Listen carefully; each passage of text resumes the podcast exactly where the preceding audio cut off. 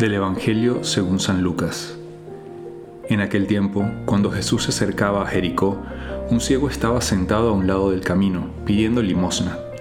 Al oír que pasaba la gente, preguntó qué era aquello, y le explicaron que era Jesús el Nazareno, que iba en camino. Entonces él comenzó a gritar, Jesús, hijo de David, ten compasión de mí. Los que iban adelante lo regañaban para que se callara pero él se puso a gritar más fuerte, Hijo de David, ten compasión de mí. Entonces Jesús se detuvo y mandó que se lo trajeran. Cuando estuvo cerca le preguntó, ¿qué quieres que haga por ti? Él contestó, Señor, que vea. Jesús le dijo, recobra la vista, tu fe te ha curado. Enseguida el ciego recobró la vista y lo siguió, bendiciendo a Dios y todo el pueblo al ver esto alababa a Dios. Acabamos de escuchar este Evangelio que nos habla de un hombre que reconoce su limitación eh, y reconoce al mismo tiempo quién es Dios, quién es Jesús y que solo Él le puede ayudar o solo Él le puede salvar. Pero para recibir la salvación necesitamos reconocer lo que somos, conocernos a nosotros mismos. De hecho, hoy en día Em, en las terapias de tipo psicológico, pero también en cualquier eh, ámbito de, ayuda personal, siempre se inicia por esto o se habla de la importancia del conocimiento de sí mismo, incluso en la vida espiritual. Eh, Santa Teresa y los grandes maestros de vida espiritual siempre dicen que al inicio del camino es sumamente importante tener un conocimiento exacto de la verdad de lo que eres, con tus limitaciones y tus cualidades, ¿no? Desde el punto de vista humano, pero también desde el punto de vista espiritual. Hoy en día a veces lo escucho un poco en, en cuentas de autorrealización, de superación personal, se enfatiza mucho todo lo positivo, como que el ser humano lo puede todo, tú puedes, puedes de todo con tus fuerzas, lo puedes lograr todo, o sea, como que se eleva demasiado la parte positiva y a veces como que sin reconocer las limitaciones. Y esto no es bueno porque eh, digamos que es algo utópico, te pones metas quizás demasiado idealistas, porque no es la verdad. O sea, tú también eres limitado y también tienes eh, cosas que mejorar y, no eres perfecto y, cometes errores, ¿no? Entonces, también conocerse en la verdad de lo que somos es un equilibrio entre esas dos realidades.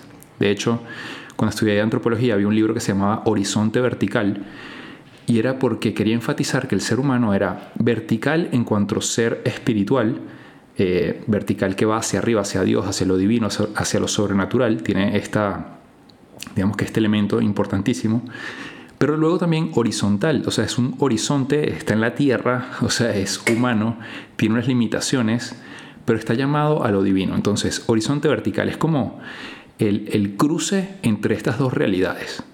Y podríamos hablar del equilibrio de lo que somos teniendo en cuenta estos dos elementos.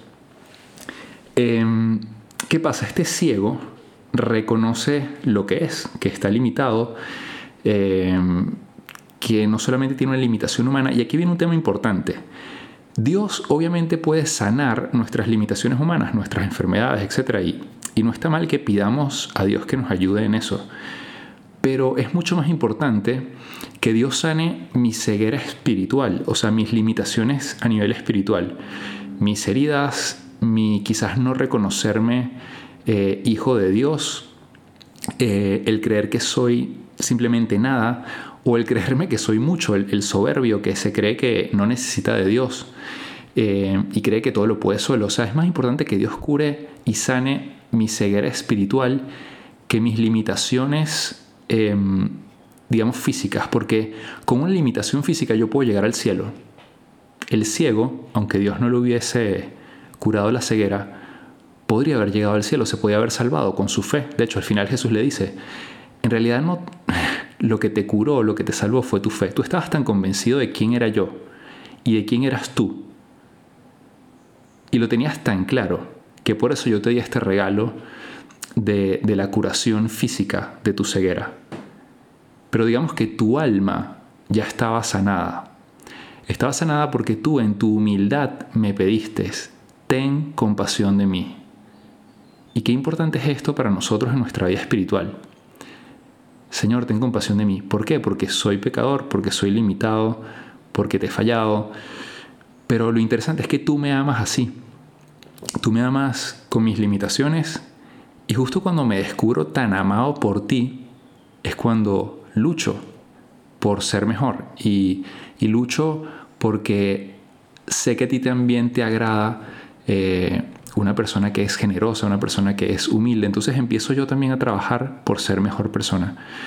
Pero porque tú me das la gracia para esto. Entonces, eh, aquí quiero enfatizar en este tema. Pedirle a Dios, Señor, ten compasión de mí, eh, sáname, no solamente en el ámbito físico de situaciones que tenemos que sanar a nivel eh, psíquico, ¿no? de la del alma, heridas que tenemos, que también es positivo sanarlas, pero incluso creo que Dios es capaz de llegar a esos niveles, ¿no? A menos que sean cosas eh, demasiado exageradas, Dios incluso las puede hacer. No quiero decir aquí que los psicólogos no sean importantes, pero Dios puede sanar nuestra alma de tantas cosas. Entonces pedirle a Dios de verdad desde el hondo de nuestra alma, con total sinceridad, Señor, reconozco que soy limitado, necesito de ti. Y cuando uno pide con humildad, Dios se vuelca sobre la persona, sobre todo para que sane mis limitaciones desde el punto de vista espiritual, que son las que hacen que me salve. Aquí simplemente quería también hacer relación con el tema de la humildad y el conocimiento de sí mismo a eh, un teólogo, ¿no? Eh, más bien un padre de la iglesia, que es Gregorio de Niza, él decía, la humildad es em, como una bajada hacia la grandeza. Eh, eso es como yo reconozco lo que soy, ¿no? soy limitado, necesito de Dios y esto es lo que me eleva. ¿Me eleva en qué sentido? En que soy hijo de Dios, eh, de un Padre que me ama infinitamente y esto me eleva. O sea, me convierte en hijo de Dios, me convierte me da fuerza porque me siento tan, tan lleno, tan fuerte con Él, no con mis fuerzas, sino con sus fuerzas, como decía San Pablo. Su gracia me basta, o sea, lo que me llena es que Él, con su gracia, me da la fortaleza. Entonces cuando reconozco esto, mi alma se empieza a curar, se empieza a sanar, y Dios empieza a hacer obras grandes en mí, pero por la humildad, por lo que yo reconozco y cómo le pido a Él y cómo me acerco a Él. Em, también podríamos hablar aquí de otro gran padre de la iglesia que es Orígenes, que también habla un poco de esto, ¿no? De, de que la persona en, el conocimiento de sí mismo, lo importante de conocerse a sí mismo es eso, reconocer que soy pecador, ¿no? Y ser humilde significa ser consciente de mi miseria. Y, él decía algo que suena un poco duro, pero decía, eh, el que es capaz incluso de autocondenarse, o sea, el que sabe que ya por sus errores podría estar condenado, y de alguna manera también al saber lo que es, puede llegar al punto de decir, qué grande es Dios que me ha salvado, qué grande es Dios que murió por mí en una cruz y me ha salvado. No soy yo el que me salvo por mis fuerzas, es Él, ¿no? Entonces, bueno, aquí podríamos quedarnos toda la tarde hablando o toda la mañana hablando de la humildad. Me quiero centrar en esto, ¿no? El conocernos a nosotros mismos, nuestras limitaciones, eh, reconocer que solos no podemos y por eso acercarnos a Dios y pedir. Y hoy nuevamente junto con este ciego, pedirle a Dios al final de esta meditación, sana mi corazón, sana mi alma, eh, ayúdame a reconocer lo que soy, pero también a saber que contigo puedo crecer, que me amas a pesar de mis limitaciones, a pesar de que me he caído, me amas, me quieres levantar, porque me amas como hijo, y que, y que siendo tu hijo y en ti como padre encontraré la fortaleza para seguir adelante, ¿no? Esa tiene que ser como nuestra petición de hoy. Señor, ten piedad de mí, que soy limitado, pero contigo lo puedo todo. Pidámosle a Dios entonces hoy esta gracia em, de reconocernos y que Dios aumente nuestra fe para que esa fe en Él, en lo que Él pueda hacer a nosotros, en nosotros, sea la que nos salve. Que tengas un feliz día, te habla el Padre Jesús Rodríguez, también una feliz semana y que Dios te bendiga.